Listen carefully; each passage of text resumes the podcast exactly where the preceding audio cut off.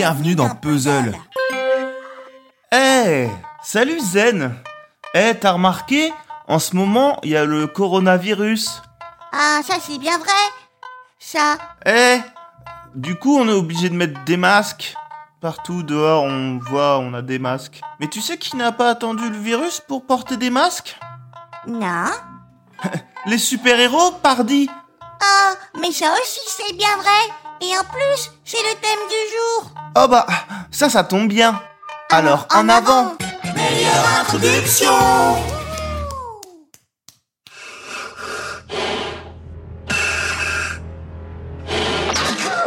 On étouffe dans ce truc-là Est-ce que tu vas acheter un masque Ah oui, mais alors si tout le monde met des masques, euh, Quand je mets ce masque, je suis capable de tout.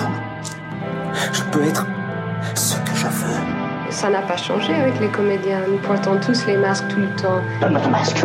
Donne-moi ton masque. Mais enfin, commissaire, voyons. Mais enfin, voilà des façons. Mais enfin, commissaire, lâchez-moi. Mais, avant de continuer, voici un petit message de notre partenaire. Plus que les crop tops ou les tues hors de ma vue, les super-héros sont à la mode. Aujourd'hui plus que jamais avec le retour très attendu de Boys sur Amazon Prime Video. Bon, euh, comment ça se fait? Merci d'avoir posé la question. Mais saviez-vous Le film de super-héros est devenu un genre à part entière depuis le début des années 2000 avec la timide apparition des X-Men, où là on s'est dit Ah ouais, ça peut être pas mal. Puis l'arrivée détonnante de Spider-Man de Sam Raimi, où là définitivement on s'est dit Ouais, c'est vraiment pas mal. Et puis après, il y a eu Catwoman, le Pitoff. Ouais, mais là, là on s'est plus dit qu'il fallait mieux oublier ça tout de suite. Mais le vrai démarrage de cette mode, c'est évidemment Marvel, qui signe avec le premier Iron Man, il y a de cela 12 ans déjà, le premier film de ce qu'on appellera le MCU, pour Marvel Cinematic Universe. Une grande histoire s'étalant sur plusieurs métrages censés réunir les héros principaux de l'une des écuries les plus emblématiques du comics américain. Captain America, Iron Man, Black Widow, Hulk, Ant-Man et la guêpe euh, truc. non, on a dit emblématique. Thor, Doctor Strange, Captain Marvel, bref, en 11 ans, c'est 23 films issus de l'univers Marvel, entre-temps rachetés par Disney, qui débouleront dans les salles pour le plaisir des fans et les grincements de dents des autres. 23 C'est plus que j'ai de doigts, même en comptant mes pieds. Euh, ouais, parfaitement. 23 films signant une hégémonie quasi totale sur le format du blockbuster américain. Plus de place pour les autres, les super-héros deviennent la machine à cash la plus rentable de l'histoire du cinéma. Le film ayant engendré le plus de millions, euh, pardon, de milliards étant Avengers Endgame, battant à plate couture Titanic ou Avatar de James Cameron. Vas-y, essaye de deviner combien. Et, euh, 1000 francs. Euh, plus. 1 million, 2 000, 100 000. Beaucoup, beaucoup, beaucoup plus. Quoi? 1000 milliards, 2000 ça. 2 milliards 798 dollars. Bah là, j'aurais jamais assez de doigts de pied. Pourtant, le plus souvent des scénarios bateaux, des thématiques transparents, des univers visuels un peu tristouilles, des personnages unidimensionnels pour la plupart, attirent les soupirs des moins convaincus. Mais peu importe, la franche énergie de ces films, souvent sympathiques, souvent oubliables, emporte l'adhésion d'une majorité du public. D'ailleurs, faisons une petite expérience. En 2017, je faisais déjà des podcasts de cinéma. Eh oui, un vieux de la vieille, le Jojo. En vrai, je me lançais à peine, mais j'avais déjà fait un petit magnéto sur le sujet, recueillant un peu le, la température. On s'écoute ça tout de suite. Comme beaucoup de gens, je fais une sorte légère saturation autour des, des films de super-héros. J'en peux plus des adaptations de super-héros. Personnellement, les films Marvel, j'en ai ras la casquette. Que ce soit Marvel ou DC, sans déconner, Euh, ça y est, je suis saoulé des films Marvel. J'en ai, j'en ai marre, là, ça y est. j'en ai marre. Les, les films de super-héros euh, où c'est toujours la même histoire. Tu vas avoir des Marvel, des DC Comics, des trucs comme ça. Enfin, les- tu vois clairement que les gens qui te racontent euh, l'histoire qu'ils sont en train de te raconter n'en ont strictement rien à foutre. quoi, C'est très cyniques. Voilà. Bref, à moins d'envisager à nouveau des Sam Raimi, des Shane Black ou des Matthew Vaughn à la Real, moi perso, j'arrête définitivement les frais.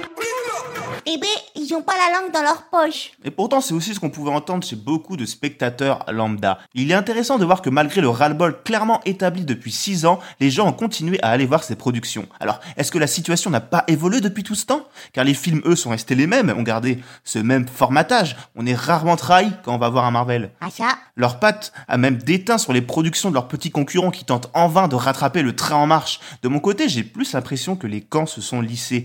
Il y a ceux qui ne rateraient ces sorties pour rien au monde, trop heureux de retrouver leur personnage favori, interprété par les castings les plus prestigieux qui soient. et ceux qui ont lâché l'affaire, fatigués de râler.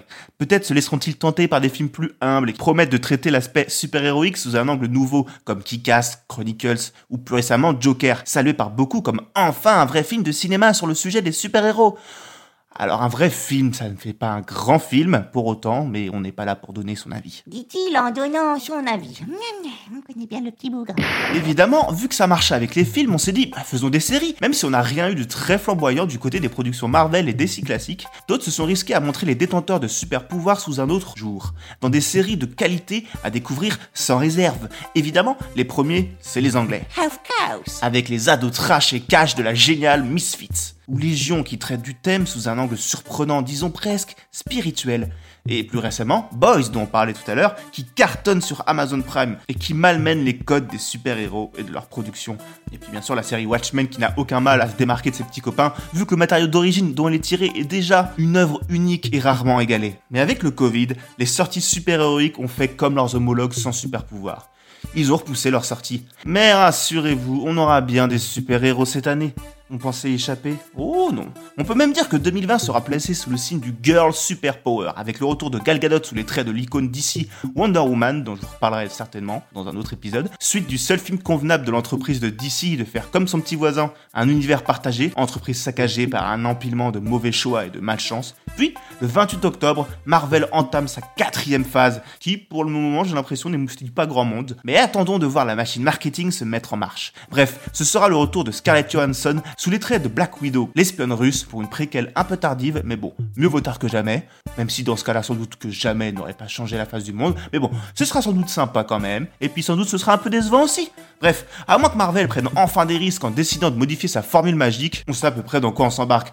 En même temps, pour eux, ce serait un pari risqué de faire ces changements. On se rappelle du fiasco quand Coca a voulu changer la sienne. Bah oui, c'est une analogie étrange, mais qui fonctionne. Bref, deux films en tout pour 2020, ça laisse le temps un peu de souffler quand même, mais dès 2021, c'est reparti. On va bouffer du super-héros à toutes les sauces.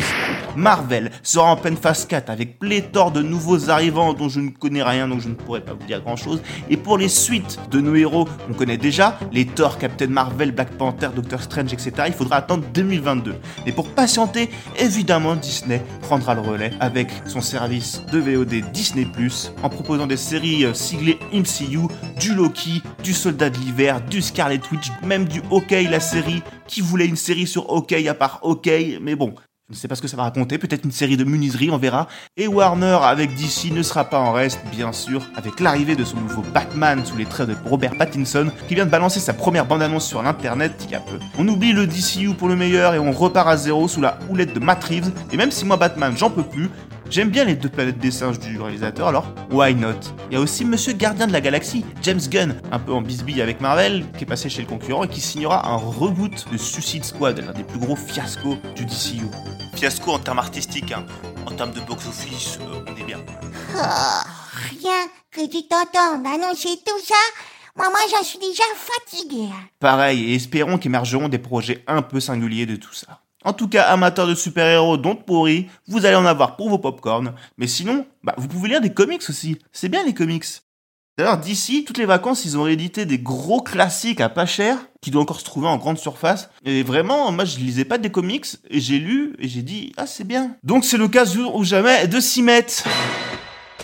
En attendant, nous, on se retrouve la semaine prochaine. Encore et toujours, de chroniqueurs luttant contre l'adversité vous fournir les meilleurs super chroniques, super John et Zenman envers et contre tous. Ah ouais, on est un peu les Batman et Robin du podcast ciné. Ouais, c'est qui qui fait Robin? Ah, c'est toi? Bah non, oh non, non, non, moi je veux pas être Robin, hein. c'est moi Batman, hein. Zenman, c'est Batman. Oh, mais je vais pas être Robin alors que c'est moi qui fais tout le travail. Moi si. Ben non Si, t'es sûr je joue pas si je suis pas Robin, c'est tout.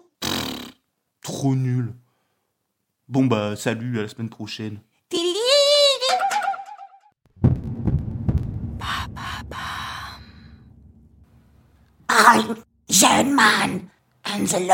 It's me.